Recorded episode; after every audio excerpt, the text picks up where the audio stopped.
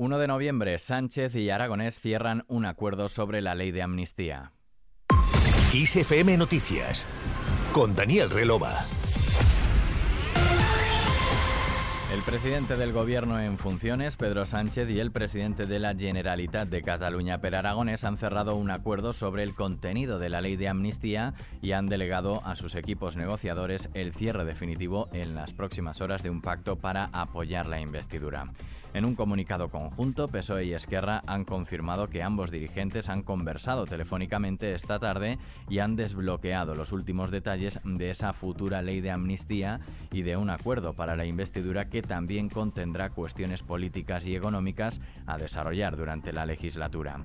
Las dos formaciones han destacado que con este paso avanzan decisivamente hacia un acuerdo de investidura ya que consideran colmadas sus expectativas y satisfechos sus principios políticos sobre esa futura amnistía.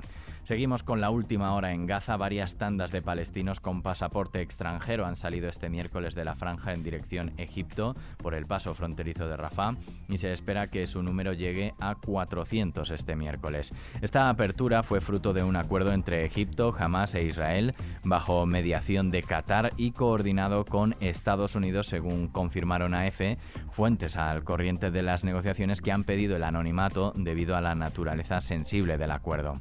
Por otro lado, la ONU ha informado de que casi 2.000 palestinos están desplazados por la violencia de colonos israelíes en Cisjordania, ocupada desde 2022, y el 43% de ellos se han visto obligados a abandonar sus hogares desde el estallido de la guerra entre Israel y Hamas el pasado 7 de octubre. Mientras tanto, las fuerzas israelíes han bombardeado por segunda vez en menos de 24 horas el campo de refugiados de Jabalia en el norte de la franja de Gaza los muertos en el enclave por los bombardeos israelíes han subido a casi 8.800 y los heridos son más de 22.219, según el Ministerio de Sanidad gazatí, controlado por el grupo islamista Hamas. El riesgo de que la guerra entre Israel y Hamas se expanda en la región de Oriente Medio ha centrado una reunión en Ankara de los ministros de Exteriores de Irán y Turquía, en la que ambos han exigido una pronta tregua para poner fin a las muertes en la franja de Gaza. Turquía también ha acusado a la Unión Europea de no querer oír hablar de un alto el fuego y de posicionarse junto a Estados Unidos y estar a favor de que Israel decida cuándo poner fin a la guerra. De una guerra a otra, Ucrania ha sufrido en las últimas horas el mayor ataque ruso en lo que va de contienda con bombardeos registrados en 118 localidades mientras se prepara para repeler el tercer asalto ruso contra la ciudad oriental de Avdiivka que puede decidir el destino de ese bastión ucraniano. Y en el día, después de la jura de la Constitución de la princesa Leonor, Barlovento Comunicación ha compartido un balance realizado con datos de Cantar Media. El especial de la jura de la Constitución, en su emisión simultánea de ayer en varias cadenas, obtuvo un total de 3,1 millones de espectadores únicos, representó una cuota de pantalla del 69% y una audiencia media de 2,4 millones de espectadores.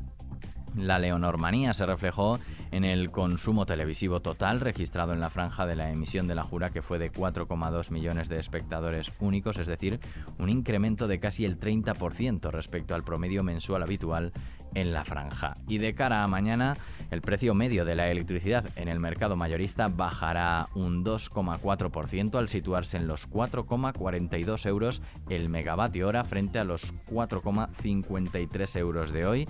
Con ello, el precio de la electricidad registra de nuevo su mínimo anual. En cuanto al tiempo...